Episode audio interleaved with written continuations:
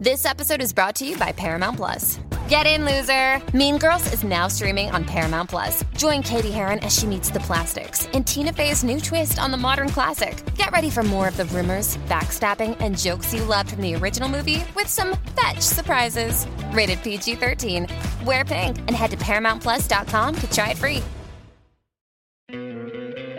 ¿No te encantaría tener 100 dólares extra en tu bolsillo? Haz que un experto bilingüe de TurboTax declare tus impuestos para el 31 de marzo y obtén 100 dólares de vuelta al instante. Porque no importa cuáles hayan sido tus logros del año pasado, TurboTax hace que cuenten. Obtén 100 dólares de vuelta y tus impuestos con 100% de precisión. Solo con Intuit TurboTax. Debes declarar para el 31 de marzo. Crédito solo aplicable al costo de la presentación federal con TurboTax Full Service. Oferta sujeta a cambios o cancelación en cualquier momento. TNT estrena la segunda temporada de Proyecto Blue Book, la serie producida por Robert Zemeckis y protagonizada por Aidan Gillen. Los nuevos episodios nos llevan hasta el momento en el que comenzó la gran conspiración ovni. Se centran en casos reales que despertaron el interés de Estados Unidos, como los controvertidos casos de Roswell y el Área 51. Existen. ¿Cuánto puede seguir fingiendo creerse algo que sabe que no es cierto? ¡Dígales lo que vio! ¡Dígaselo! La clave aquí está en controlar el relato. No hay una sola verdad. Nunca la hay. El jueves 25 de junio a las 10 y 5 no te pierdas el estreno de la segunda temporada de Proyecto Blue Book en TNT. Y al día siguiente de su emisión vuelve a disfrutar de los episodios en los servicios bajo demanda de los operadores como Movistar Plus.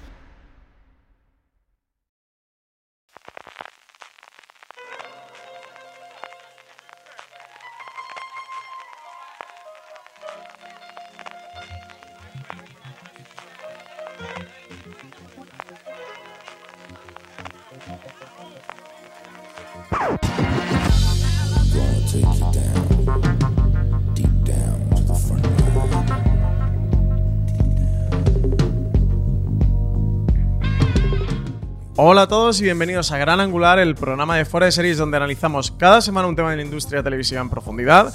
Hoy vamos a hablar de un tema social que está agitando a la opinión pública, especialmente en Estados Unidos, pero también en todo el mundo, que es el racismo, la supremacía blanca y la brutalidad policial. Como sabéis, a raíz del asesinato de George Floyd, las protestas del movimiento Black Lives Matter han llenado las calles, pero no es algo que nos pille de nuevas, sino que ya ha sido tratado por las series de televisión, Hoy, en Gran Angular, vamos a hablar de cómo este movimiento está cambiando la industria y también de episodios concretos que se habían adelantado a todo esto.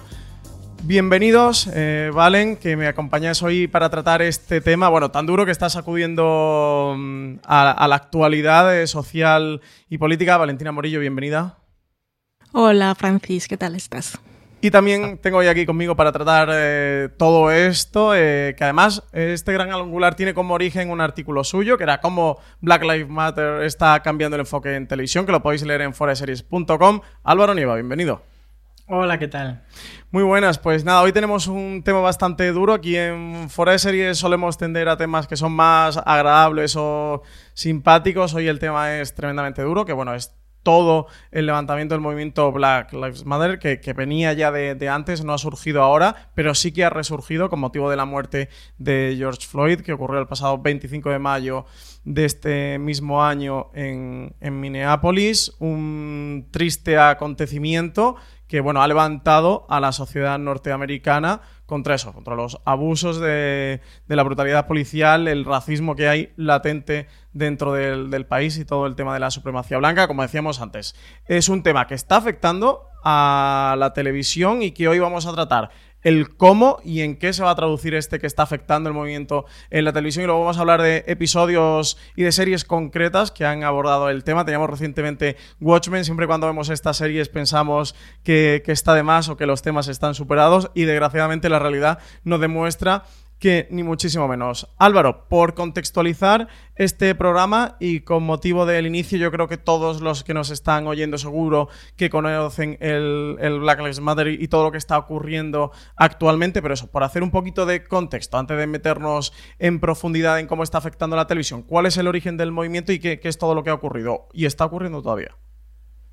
Bueno, pues es un movimiento social que se genera en Estados Unidos por parte de la comunidad eh, negra que lo que buscan es mostrar sobre todo el hartazgo eh, respecto al abuso policial hacia, hacia su comunidad. Y esto nació en 2013 con un caso que en cierto modo pues parecido al, al que ha dado ahora la chispa de, generar otra vez este impulso, que fue el de un adolescente afroamericano que se llamaba Trayvon Martin, que fue muerto por un disparo también de, un policía, y George Zimmerman, que era el, que le disparó, pues eh, fue asuelto. Entonces creó como un clima de mucha...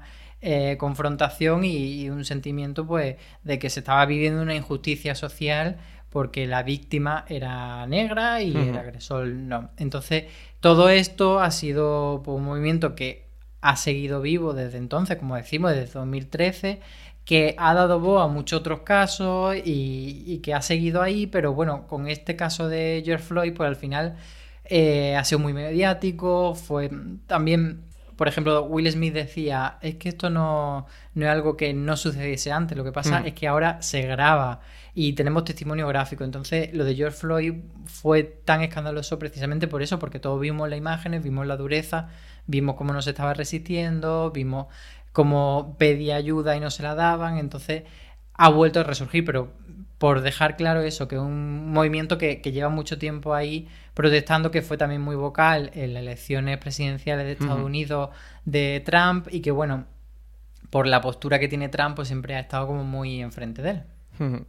Eh, Valen, eh, más allá de este caso concreto tan importante y que, está cambiando, esperemos, ojalá que cambie la sociedad norteamericana y aprovechemos ya y lo hagamos extensible para el mundo en general, que esto no se quede en Estados Unidos. Eh, porque es un tema que, siempre es candente en Estados Unidos. Estamos acostumbrados, bueno, recientemente hemos tenido Watchmen, luego hablaremos de ella, una Watchmen que se ha vuelto a poner de moda más allá de, este tema por, precisamente, tú antes comentaba Álvaro de, Trump, que ha decidido iniciar su campaña precisamente en Tulsa, que es la ciudad donde, donde tiene origen Watchmen, y luego hablaremos un poquito con ella. Va a ser complicado hablar sin spoiler de todo este tema con Watchmen, pero luego lo intentaremos. Eh, lo hemos visto recientemente también en series como The Good Fight, que son, bueno, de esas series que le toman el pulso a la política y, a lo social, series como Insecure, pero porque este es un tema siempre candente en Estados Unidos y desde luego no está ni muchísimo menos superado.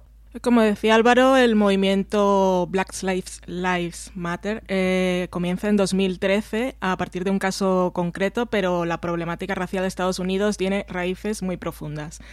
Eh, aunque la esclavitud fue abolida en 1863, eh, la segregación racial e institucional por la que se dividía la sociedad negra de la blanca en espacios, en servicios, servicios leyes. Toda esa opresión continuó hasta dos siglos después. Pensad, por ejemplo, en la marcha de Selma, eso fue en 1965. En aquel momento los negros no eran considerados ciudadanos de pleno derecho. Y mm, eso fue hace solo 55 años. Em, las heridas están muy abiertas. Hay personas cuyos abuelos fueron esclavos y otros eh, fueron esclavistas. Y sobre todo es que las consecuencias de que la población negra fuera discriminada a nivel institucional de forma tan tajante y tan flagrante hasta hace tan poco tiempo eh, tiene consecuencias que se siguen arrastrando hasta hoy en desigualdad económica, el acceso a la educación, otros derechos fundamentales. Todo esto lleva a que tengan menos oportunidades y el ciclo de violencia se perpetúa. Es un tema muy complejo que nosotros, por supuesto, no vamos a ser capaces de explicar en este programa, pero el asesinato de George Floyd, como decía Álvaro, es solo una muestra de que hay un problema de fondo y que ahora hay más cámaras grabando lo que siempre ha ocurrido pero lo que más mm, duele, lo que más frustra y por lo que eh, ha surgido este movimiento es porque ni siquiera la existencia de vídeos ha sido suficiente para que se condene a los culpables, así que a nadie debería sorprenderle que griten que las vidas negras importan porque la historia y la experiencia les ha demostrado una y otra vez que no. El racismo es sistémico, es estructural. A ver, el Ku Klux Klan sigue activo y el actual presidente de Estados Unidos no ha sido capaz de condenar sus acciones públicamente. Eh, ¿Os acordáis cuando lo de Charlottesville dijo que había violencia en ambas partes? O sea, cuando, cuando la situación política y sociocultural está en esos niveles, eh, la problemática no se puede dar mucho menos como superada y es un tema del que siempre tienen reticencias a hablar porque unos dicen es que esto ya está superado o el sentimiento de culpa les impide hablar de las cosas abiertamente. Pero bueno, que eso es un tema muy complejo, que es un tema muy profundo y que cuando la gente a veces ve series cuando salió Watchmen precisamente y mostraba esta masacre de Tulsa, había mucha gente que decía, ah, ya están cambiando las cosas, ya están vendiendo lo políticamente correcto. Y eso es historia y es historia de la que ni siquiera se habla en las escuelas en Estados Unidos. Mucha gente ha dicho, vimos eso en Watchmen y no sabíamos qué había pasado. Sí, sí, sí. Sí, de hecho, eh, creo que el, que el origen, concretamente en Watchmen, de, esos disturbios raciales de Tulsa en 1921 y que el Lindelof eh, decida poner el foco allí es porque él lo conoce, creo que es a través de un artículo de Tanahashi Coates, que es un escritor afroamericano importantísimo, eh, esencial, que bueno, tiene muchísimos premios. Luego recientemente fue más famoso porque ha estado detrás de, Pantera Negra y Capitán América en los cómics de Marvel, que son plenamente mainstream, pero es uno de los grandes eh, novelistas norteamericanos. Escribió un artículo sobre el incidente y, creo que fue Lindelof el propio que dijo que desconocía por completo esto, porque como tú decías, vale, no, no se estudia en la escuela y bueno, lo tienen muy oculto, como tú comentabas, la, la herida esa brecha sigue abierta, pero bueno, vamos a dejar todo esto para otros podcasts o para medios de, política mm, y... Mm, vamos a centrarnos nosotros en el tema de las series, en todas las consecuencias que, que, está teniendo y que va a tener en la televisión de cara a la próxima temporada y de cara al futuro. Eh, es mucho pronosticar porque estamos al inicio de la década en, este junio de 2020 que atravesamos ahora, pero igual que el coronavirus va a ser un factor determinante seguramente cuando cierre esta década de los años 20 de los 2000 y, hablemos de, él y de cómo ha cambiado la televisión o cómo la ha transformado, cómo ha afectado. Estoy seguro que, el Black Lives Matter también vamos a hablar de, él, así que es un hecho muy importante y por eso queríamos poner el foco en este gran angular. Quizás una de las cosas que más ruido han hecho en cuanto a televisión, que más pública se han hecho y más noticias han, movido, ha sido esta gran discusión, este debate en el que al final no terminamos de ponernos de acuerdo sobre el revisionismo, si es censura o si no, y la retirada de películas y de series de catálogos de plataformas, justo además al muy poquito lanzamiento de, de, HBO Max en Estados Unidos que se produce el movimiento, el resurgimiento del movimiento Black Lives Matter, ellos deciden retirar la película de lo que el viento se llevó, una retirada que apenas o duró poquito más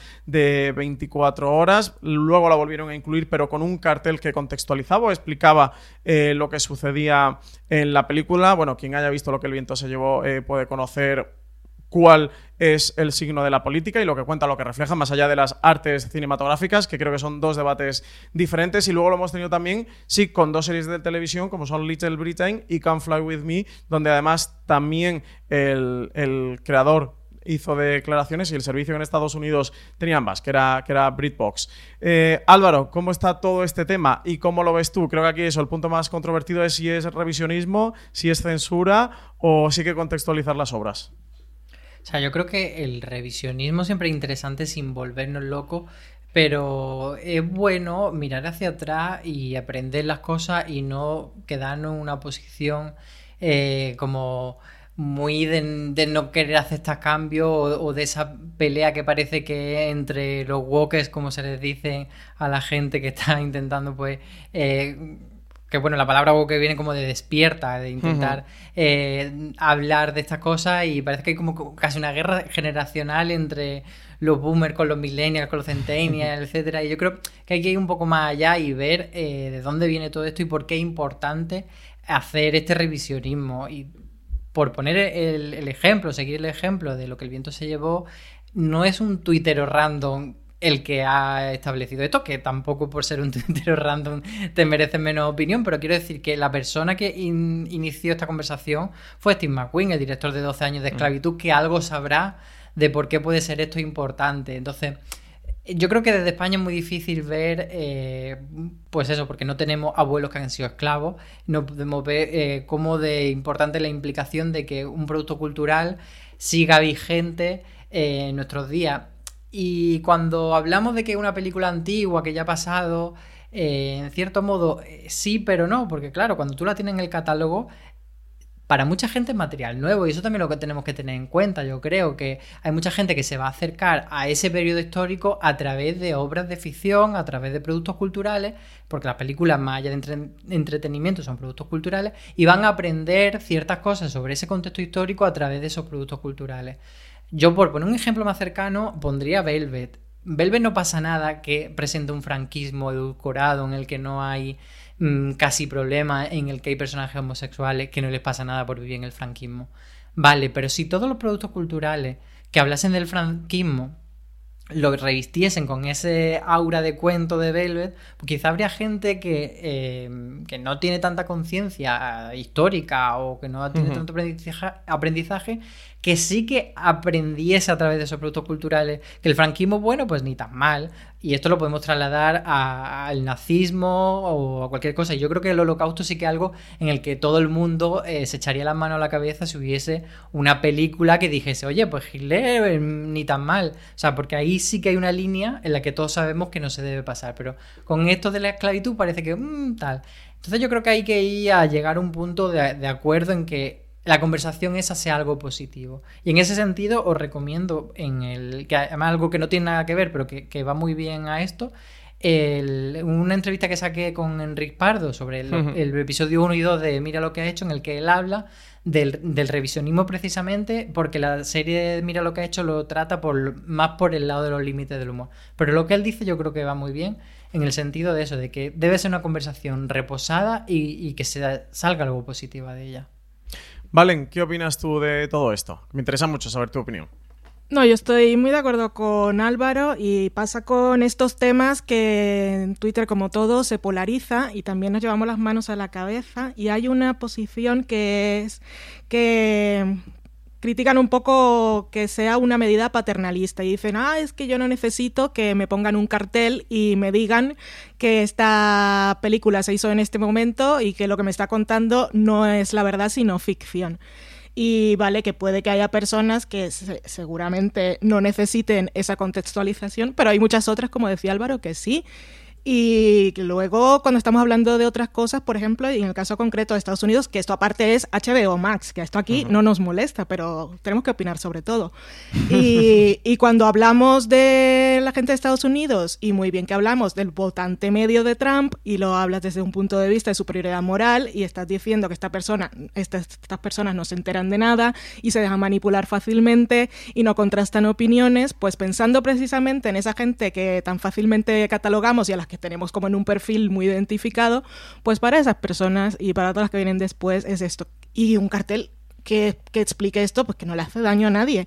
Y veía yo, ahora no recuerdo quién era, pero vi un tuit de alguien que me pareció súper acertado porque decía, a ver, no sé qué tantos quejáis, sino todos los libros que habéis leído en vuestra vida tienen introducción, prólogo, una contraportada y te explican de dónde viene el autor y te ponen en contexto y hay notas que luego los libros comentados son lo mejor del mundo porque te ponen contexto. Cuando vas a un museo, pues hay un cartelito que te dice cuál es el título y qué van las cosas. O sea, tener un poco de contexto para todas las obras eh, culturales, pues a mí me parece positivo y yo lo agradezco y no lo veo como una amenaza ni como una censura. Luego lo de retirar episodios, lo comentaba Álvaro en el artículo, si quieres lo comentas tú, eh, creo que era el de los responsables de... Era de Matt Lucas, ¿no? El guionista de Little sí, Britain. Coméntalo tú porque a mí me parece, pues bien, pues hay unos momentos en los que para la sociedad es aceptable mostrar unos tipos de cosas y, y durante ese momento histórico, pues eh, a nadie le molestan, pero luego evolucionamos y cambiamos y es normal que quien lo haya hecho se arrepienta y que quizá si no aportan, si es un episodio suelto y en realidad no está aportando nada, pues estás haciendo humor y estás mostrando un blackface o cualquier cosa, pues lo puedes retirar para, para o sea, que es el momento para hacerlo. Si en ese momento no éramos lo suficientemente, suficientemente conscientes y, y no se veía y ahora sí, pues mira, hay cosas que se aprenden, no pasa nada. Pero cuéntalo tú, Álvaro, que lo tienes tiene la referencia Yo creo que, un poco es lo que comentaba antes de que el, peligro del catálogo, de tener las cosas que en su momento, sí, con la concepción de la televisión lineal, pues era una cosa que se ponía y desaparecía. Y desaparecía, claro. Y, claro, y luego la sociedad avanzaba y entonces los contenidos que llegaban eran más avanzados. Sí, las cosas iban caducando, pero ahora no caduca nada. Ahora como no caduca y todo está ahí, pues sí que nos encontramos con esa cosa que a veces no son, no son contenidos que creemos que son actuales a nivel social. Entonces Matt Lucas, que era un guionista y actor de Little Britain, que es una de las series que ha tenido ahora la polémica, dio una entrevista, no ahora, sino en 2017, a mí me parecía muy interesante rescatarla por eso, porque él decía que hoy por hoy, y digo hoy por hoy en 2017, no haría Little Britain o no haría muchísimas de las cosas que, hizo en Little Britain, como por ejemplo pintarse la cara de negro o hacer chistes de travesti, etcétera, etcétera, porque él consideraba que en su momento le parecía un humor naif o que era socialmente aceptado y que ahora había entendido que eso podría hacer más mal que bien. Entonces yo esto lo pongo como ejemplo de cómo eh, tiene que ser una conversación positiva hacia el revisionismo, que no es todo, ah, van a quitar los Goonies, nos van a robar la infancia, ni tampoco es, pues no vamos a ir a poner la última copia de lo que el viento se llevó en una pira y la vamos a quemar y ya va a desaparecer la película para siempre, sino es, bueno, pues saber que cuando nos enfrentemos a ese producto eh, hay una conversación en torno a ese producto y está como más alerta. Sí, eh, nada, el, debate es que es tremendamente complejo y casi que el, que el, podcast lo podríamos hacer sobre esto y sobre el revisionismo en, el audiovisual, que, que, también que es un tema que no es para nada nuevo eh, constantemente, y constantemente desde que yo tengo uso de razón y décadas antes, siempre ha salido a la palestra el debate sobre el nacimiento de una nación y, de W. Griffith. Eh, está también en torno a Lenny Riefenstahl y sobre el nazismo. Y, es el tema este. Lo, ha habido también con, con la serie de Louis C.K. cuando ocurrió eh, todo mm, el problema. Le iba a llamar en homenaje a Marina Such el Kit Kat de, sexual de Louis C.K., pero no analicemos el asunto que es bastante, que bastante grave, todo el tema de Louis C.K., ¿no? Em, y, siempre hay este debate, la diferencia entre la obra y, el, y el autor.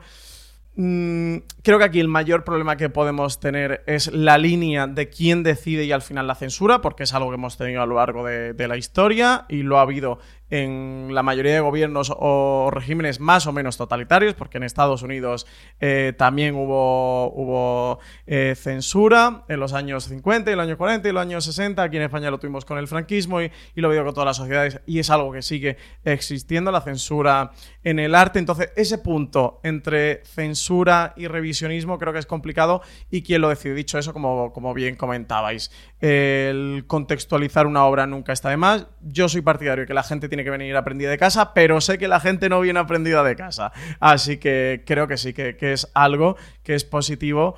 Y, que es necesario. Lo que tú decías, Valen, igual que hay un prólogo en un libro, que a la gente le expliques o le contextualices unos minutos antes lo, que va a ver, ¿no? El contexto, en qué momento mm. eso se grabó, por qué era así, o qué es lo que está reflejando, o qué es lo que está, es lo que está mal. Lo ideal es que tengamos unos sistemas de educación pública que garantice que todo el mundo de verdad viene aprendido de casa, pero no es la realidad. Así que, que, desde luego que, no está de más. Y yo en cuanto a lo de Matt Lucas y, Little Britain, es que estoy totalmente de acuerdo con él. Y también lo que decía Álvaro, enfocar este debate desde lo positivo y ser honestos con, con uno mismo y darnos cuenta que evolucionamos y que mejoramos y que eso es la evolución y que eso es positivo y que lo que hiciste en el pasado, la creencia la opinión que tenías en el pasado, actualmente ha cambiado porque te han mostrado otra realidad y que somos una sociedad mejor o que somos un ciudadano mejor. Y era un poco al final lo que decía Matt Lucas, con ese avance de la sociedad y que su propia visión había evolucionado y que él no lo volvería a, repetir. Es el punto también de por eso digo que es un debate muy complejo de juzgar con la visión actual eh, productos que tienen 40, 50, 60, 80 años porque, porque en ese momento no había esa visión. Pero desde luego que también tienes que contextualizar que en ese momento no había, no había en esa no había esa visión. Así que, bueno, tenemos todo este debate, eso, que, podemos tener tantas opiniones como personas nos juntemos para, hablar en un podcast. Más allá de eso, Álvaro, hemos tenido el este, diría que es el famoso despido de Craig Gore, uno de los guionistas de Ley y Orden. Em, Y de lo del actor también de, Flash, de Harley Sawyer, bueno, en cualquier caso, los dos se pegaron una pasada tremenda al hilo de este tema y, la muerte de George Floyd. Coméntanos, ¿qué pasó por aquí y el cambio que se está produciendo en este sentido? Bueno, yo creo que con este tema de, Black Lives Matter y, lo de George Floyd tan sensible, los estudios, las productoras, etcétera, pues están teniendo mucho cuidado con no avivar la, herida. Entonces, eh, lo de Craig Core era que era un guionista del, del spin-off que van a hacer nuevo de Ley Orden y que se, se, le fue la olla, se subió a Facebook una foto con una metralleta diciendo que como se acercasen a su casa que lo iba a freír a todo el mundo a tiro. Entonces solo vio Dick Wolf, que es el padre de la franquicia Lee Orden, y le dijo, mira, lo siento, pero te vas a tu casa eh, con tu metralleta y, no queremos eso en, nuestra serie. Y yo ahí lo veo como un caso muy, claro, que no se trata de, que es tú eres más pro Trump y yo soy más progre ni nada de eso, es que es como una opción como muy específica y, que viene también muy al hilo de todo lo que llevamos viendo en Hollywood, de la sensibilidad también promovida por, por el movimiento MeToo y que luego ha derivado también a que haya ambientes sanos de trabajo, que no sean nocivos, sí, que Y, y, se han depurado muchas responsabilidades en, en ese sentido. Y, y, yo creo que van por ahí, va un poco por ahí. Y luego lo del actor de The Flash, ahí casi que acuso más a torpeza, porque lo que habían sacado era como unos tweets bastante viejunos en los que hace unos comentarios totalmente despreciables porque eran misóginos y racistas, etcétera, pero que parecía que había como una vocación de intentar hacerse el graciosillo y que le han sacado eso ahora y es como pues chicos, la has cagado, a ver, o sea, te intentaste, era unos tweets casi de intentar ser como el, el David Suárez de allí. De sí, la broma patosa. Muy gracioso y pues la has cagado. Sí, sí, sí, la broma patosa. Con el Craig que también corrió Trump, ¿eh? a poner también un tuit de, que ponía Law and Order en, mayúsculas, ¿no? Como apoyando eso a la auténtica locura y demencia de este señor, de lo que tú decías, de en un contexto en el que eh, se está procurando en la televisión que la gente con problemas mentales esté en su casa y no esté trabajando con otros, cosa que sería muy buena que pasara en todos los ámbitos y en todas las profesiones y en todos los trabajos. Vale, también hemos tenido la cancelación de varios eh, docu-realities de, de, policías, como eran Cops y Live PD. Cuéntanos qué ha ocurrido un poquito todo esto, que también entronca con un movimiento que, que está surgiendo, que es el cuestionamiento de esa figura del policía héroe que estamos muy acostumbrados a verla en el cine y a verla en la televisión.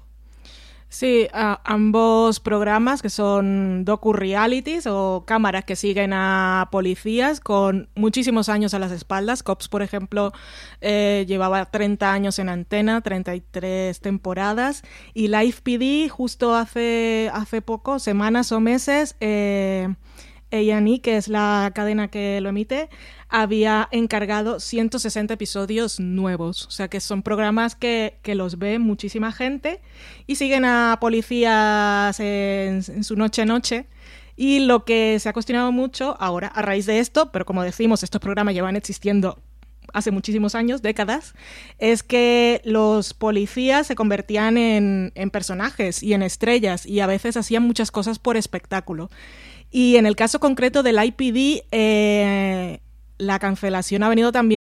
Oh, oh, oh, ¿Necesitas ayuda? En O'Reilly Auto Parts te ayudamos. ¿Necesitas algún consejo? Te aconsejamos. Nuestros profesionales en autopartes están siempre disponibles para ayudarte a encontrar lo que necesites. Excelente servicio al cliente es solo una de las ventajas que ofrece O'Reilly Auto Parts. Los profesionales en autopartes. Oh, oh, oh,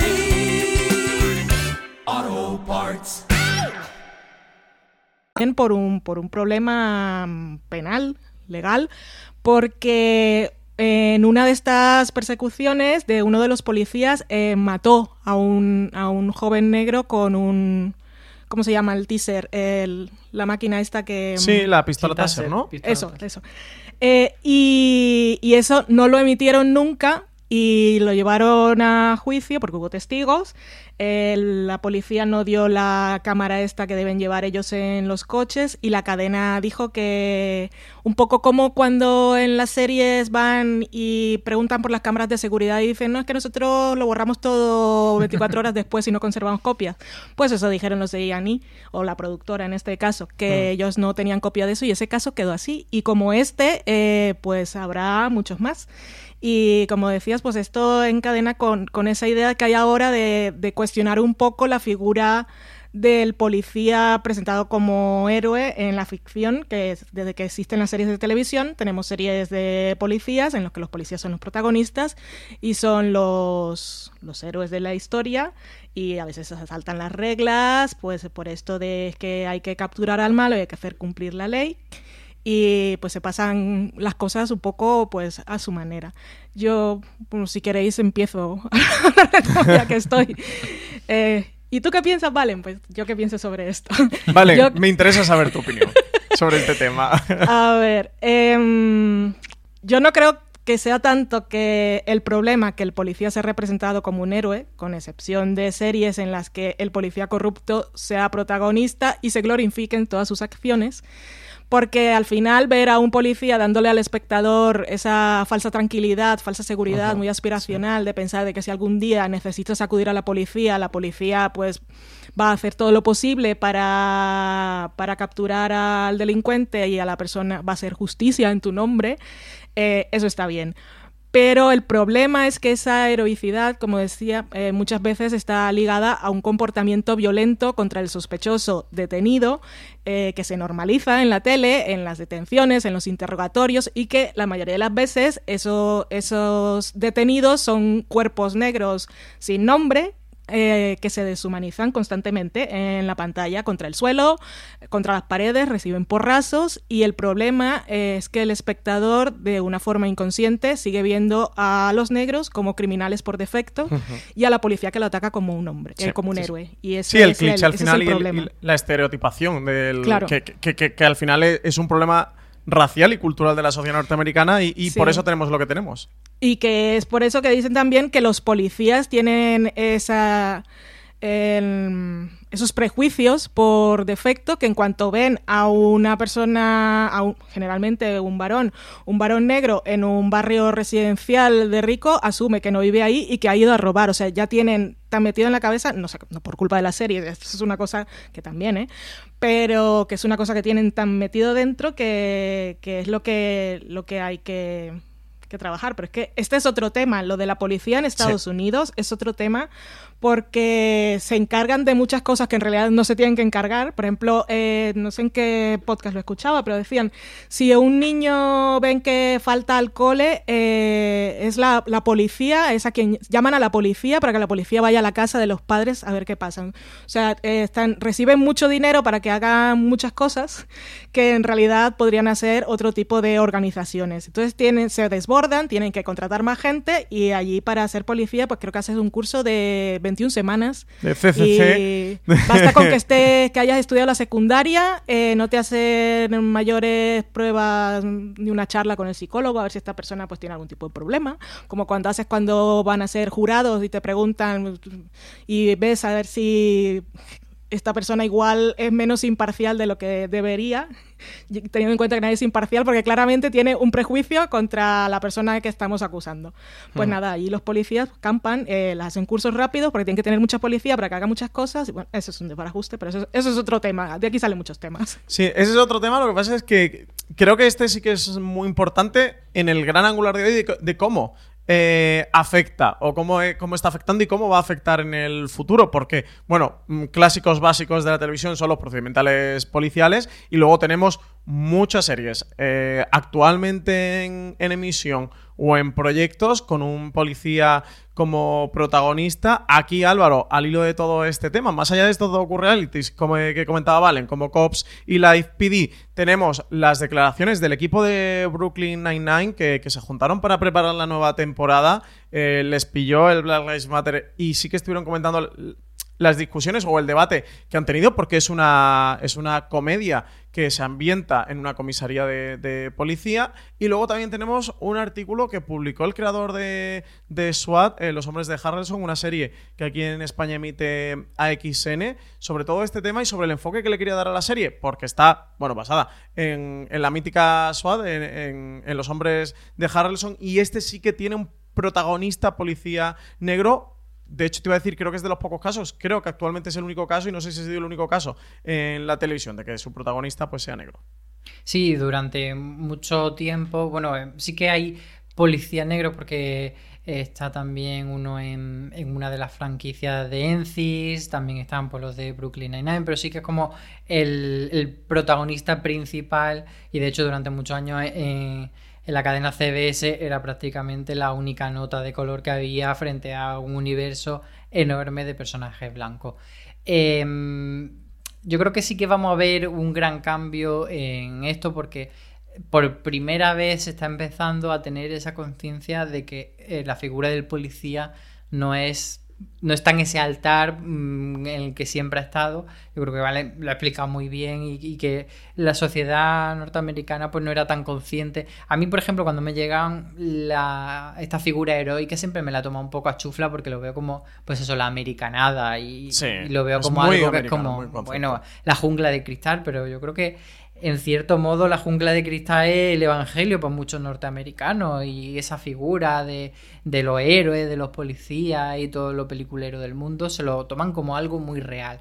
Y yo creo que ahí sí que va a haber un gran cambio en que las ficciones que tienen trama policial, ya sean procedimentales o no, van a tratar estos temas como algo mucho más frecuente, que sí que son cosas que se han ido tratando y que ahora eh, pondremos más ejemplos, pues, por ejemplo en 911 y en otras series que van teniendo diversidad, pero siempre la diversidad se ha tratado como, bueno, ese compañero del prota blanco, o mm, nunca estaba bien compensado, se, se ponían a los negros siempre en la posición de los delincuentes y luego se intentaba compensar con un, personaje que aquí eh, yo creo que también lo podríamos traer a España con, los personajes moros. Siempre el, yihadista es como la figura súper recurrente y luego para compensar hay una chica o un chico árabe que está dentro del equipo de los policías como para hacer un poco de equilibrio. Eso pasa también un poco en la serie norteamericana. Y, bueno, como tú decías, Terry Crews, que es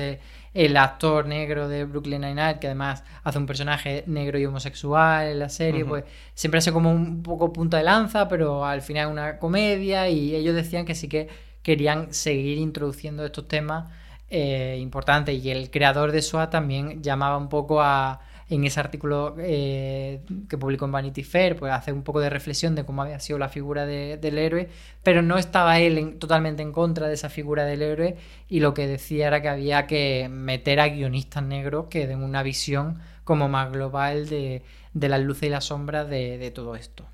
Sí, aquí al hilo del, creador de SWAT, de, Aaron Rashan Thomas, lo que tú comentabas, Álvaro, es un, un showrunner negro, además no hay demasiados en la televisión estadounidense. Y bueno, eso, pues eso tiene la particularidad de que su personaje protagonista también es negro. Y el lo lo que tú comentabas antes, ¿vale? En él, en su artículo de Variety que hemos mencionado, hablaba de eso, de cómo los personajes negros han sido normalmente delincuentes en la televisión o en el cine, o que con mucha suerte fueran esos personajes secundarios unidimensionales y que el, que el asunto del racismo, pues que no debía tratarse en televisión simplemente como una moda, sino que era algo que debería estar presente y que debería ser un debate de, de verdad y que también hubierais igualdad en, dentro de la, de la, representación de la tele norteamericana. Y eso, pues todo esto al hilo del debate del, de ese policía, héroe y tal, que de verdad yo, yo sí que creo que, que va a afectar y, que va a cambiar eh, la televisión norteamericana. Lo que tú comentabas también, Álvaro, antes de, de Terry Cruz, ¿no? De cómo él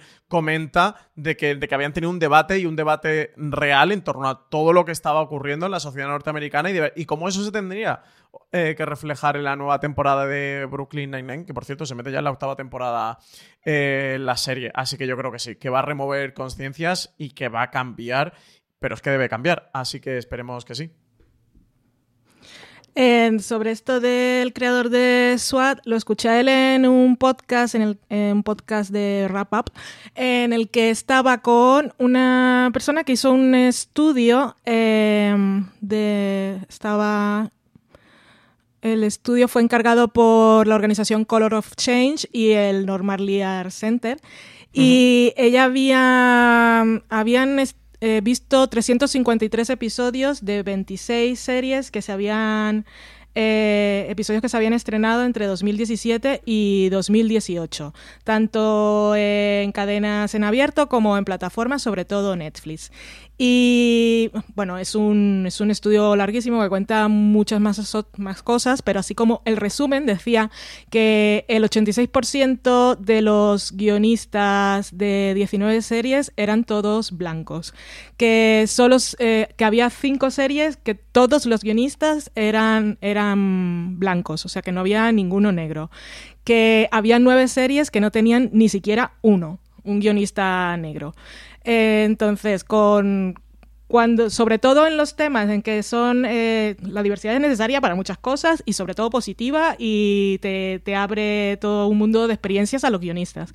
Pero en el tema policial pues es más complicado porque la experiencia de los blancos y de los negros ante la policía es muy distinta.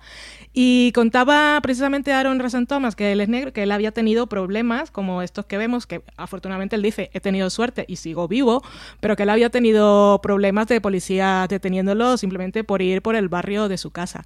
Y entonces lo que decía era que era muy importante no solo, ya que decía ese estudio que había muy pocos guionistas negros, sino que era importante que hubiera más de uno y que hubieran, eh, que tuvieran capacidad de decisión porque él contaba que él precisamente en una de las reuniones de SWAT para esta temporada había dicho que eh, le parecía curioso que igual era importante hablar de que hacía 27 eh, años que habían ocurrido los, los disturbios de Los Ángeles, los de 1992.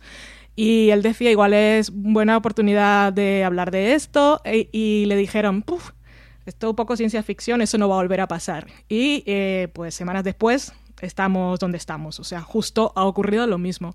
Y él decía, yo que soy el showrunner eh, y tengo pues cierta capacidad, quiero pensar, de que puedo pues eh, hacer que se escuchen mis ideas, aún así, si el resto de compañeros con los que trabajo no tienen las mismas experiencias y no las validan igual, son ideas que, mm, bueno, que no, que no se les da importancia y que se ignoran. O sea que hay mucho trabajo por hacer, pero si ha funcionado con el Me Too, Aquí también se podría empezar a hacer algo, aunque este es un problema, pues ya como hemos comentado, muchísimo más complejo y amplio, pero mm. por algún lado hay que empezar.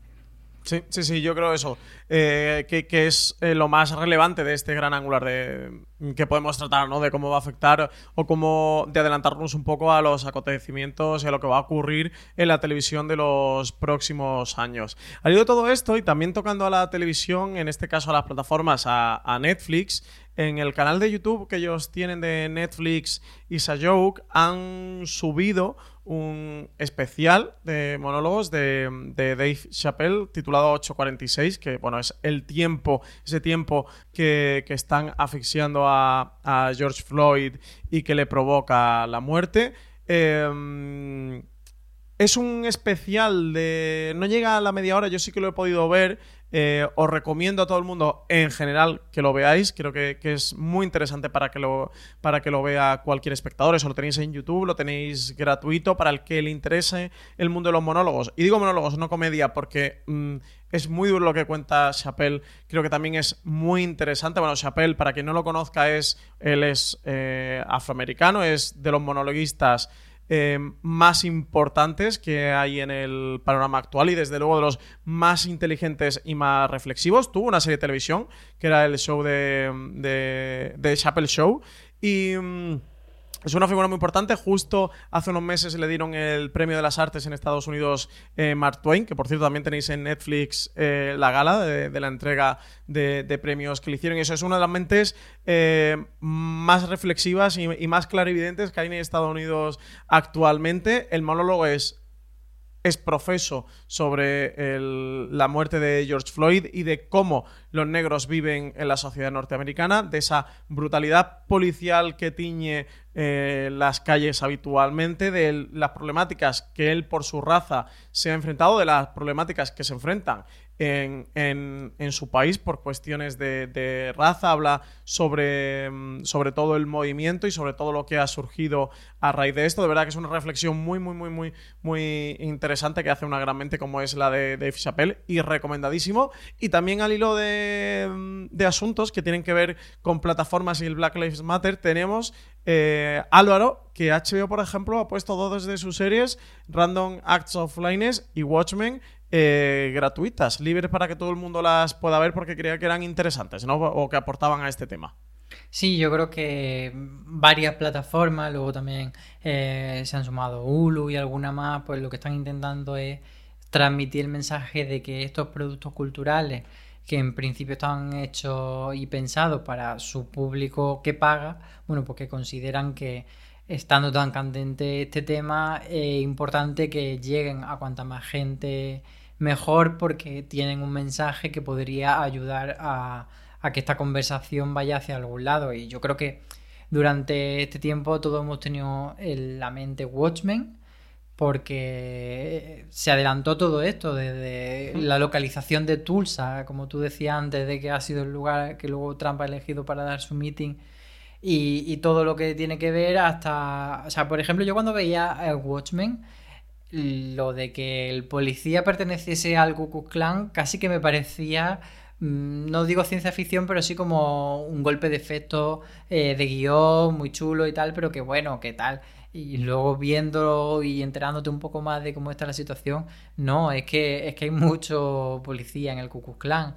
Y entonces yo creo que la serie ha ganado mucha relevancia y se ve que no era una cosa oportunista porque no se ha hecho a posteriori de que surja esto, sino que, bueno, que era una reivindicación que estaba ahí y que, y que ha tomado más valor cuando ha crecido el movimiento.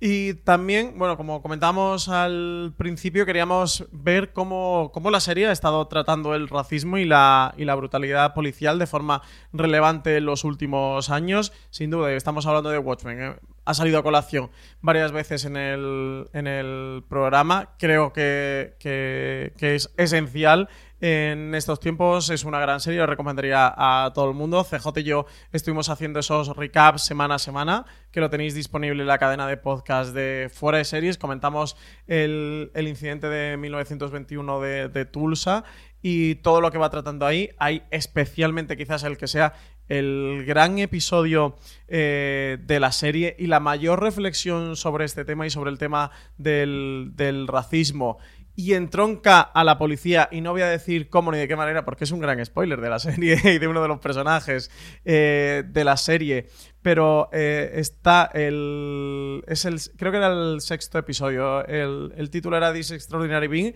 donde cuentan todo lo que ocurre eh, en este punto. Y un personaje muy importante en Watchmen, en el cómic, te cuenta por qué, no, por qué no se sabía su identidad y eso. Bueno, todo es un corolario, un gran corolario en, este sexto episodio de, de, la serie que creo que trata muy bien el tema, y la muy bien sobre lo que nos intenta contar. Y eso, pero es que no voy a decir nada más porque son spoilers y muchos spoilers. También tenemos el final de la cuarta temporada de Orange is the New Black. Eh, Álvaro, que también trataba este tema.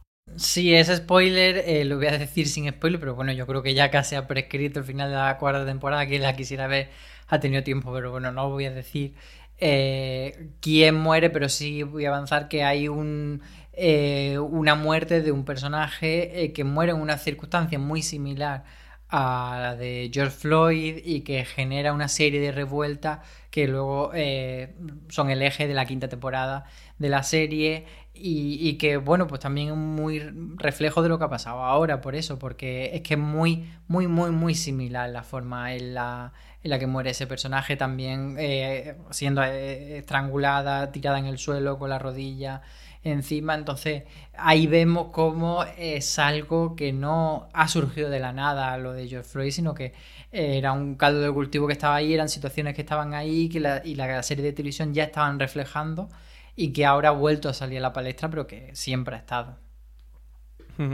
Y Valen, también tenemos otras muchas series, eh, algunas eh, recientes, como así nos ven, otras más antiguas como The Wire, que han reflejado toda esta realidad norteamericana que ahora estamos viviendo.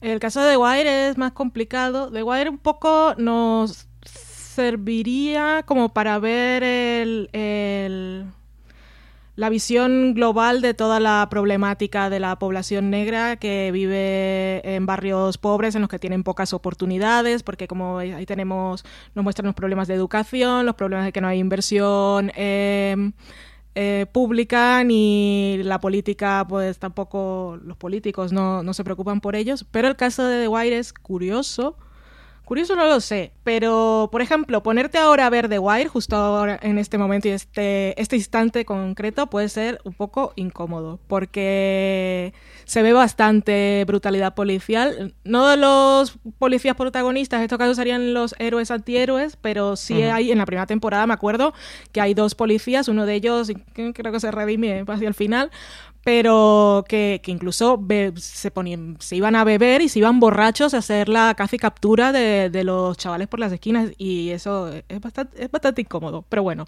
The Wire un poco para ver así eh, el panorama global. Pero ahí sí, como decías, eh, series que, han abordado este tema así de forma concreta. Si queréis, podemos dejar la lista de algunos de estos episodios por si queréis verlos. Eh, que yo comentaba en una de las columnas en Fuera de Serie, el, el, caso de Blackish y de Anatomía de Grey, que en su segunda temporada y la 14 respectivamente mostraban eh, una escena que, que le llaman la, la, charla, que es como cuando tienes la charla con tus hijos para decirles el sexo seguro y ponte el condón, pues los padres de niños negros tienen la charla para decirle cuando veas a un policía, mantente recto, no grites, no corras, eh, obedece a todo lo que le digas, di sí señor, señor, tu nombre completo, cada vez que muevas las manos, eh, di lo que estás haciendo porque tu vida corre peligro y, es una forma para entender un poco las diferencias entre unos y otros y lo complicado que es.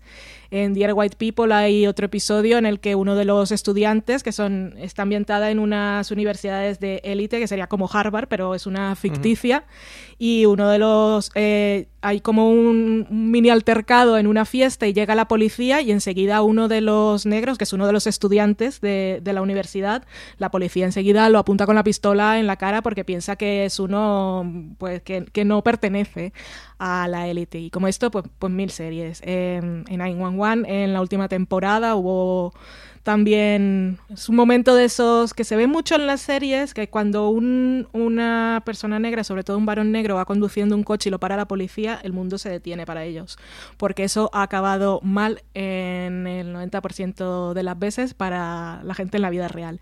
Y en 911 lo muestran con el marido de Atina, que es una de las protagonistas, que ella es policía, y a él lo detiene un policía por la calle y comienza con la cosa de este es tu coche, comienza a dudar, a sacarlo con violencia y va con los niños. Y hay un momento en que el niño que va detrás es de noche y el niño se mueve y uno de los policías que va con él enseguida apunta que está a punto de, disparar la pistola que, y da miedo. Todas esas cosas dan miedo y yo creo que nos ayudan a entender un poco de qué se habla cuando se habla de todas las vidas importas cuando se hace el reclamo. Y como estas muchas, muchas más series, yo creo que podría ser buena idea ya que hemos hecho el listado de dejarlo. Dejaremos en, la entrada de este podcast, en nuestra web, en foreseries.com, tendréis ahí completo el listado este de episodios que dice Valen, donde tenéis otro de Brooklyn Nine-Nine, de 911, de Secure, de Carmichael Show, de, Atlanta y otras más. Y ahí podréis ver eh, este listado por si os apetece ver el episodio. Aquí creo que también es interesante con este tema porque el proyecto estaba, estaba de mucho antes que surgiera y se va a estrenar eh, con el Black Lives Matter de por medio. En la serie sabemos que se va a estrenar en agosto. Es una serie de HBO. Aquí en España se va a poder ver a través de HBO España. Estoy hablando de territorio Lovecraft. No tiene día concreto y habrá que ver también eh, la visión que hacemos de la serie cuando se estrene, a ver también cómo ha evolucionado todo, este tema hasta, hasta llegar al estreno en agosto. La, serie es adaptación de una novela del mismo título de, Matt Ruff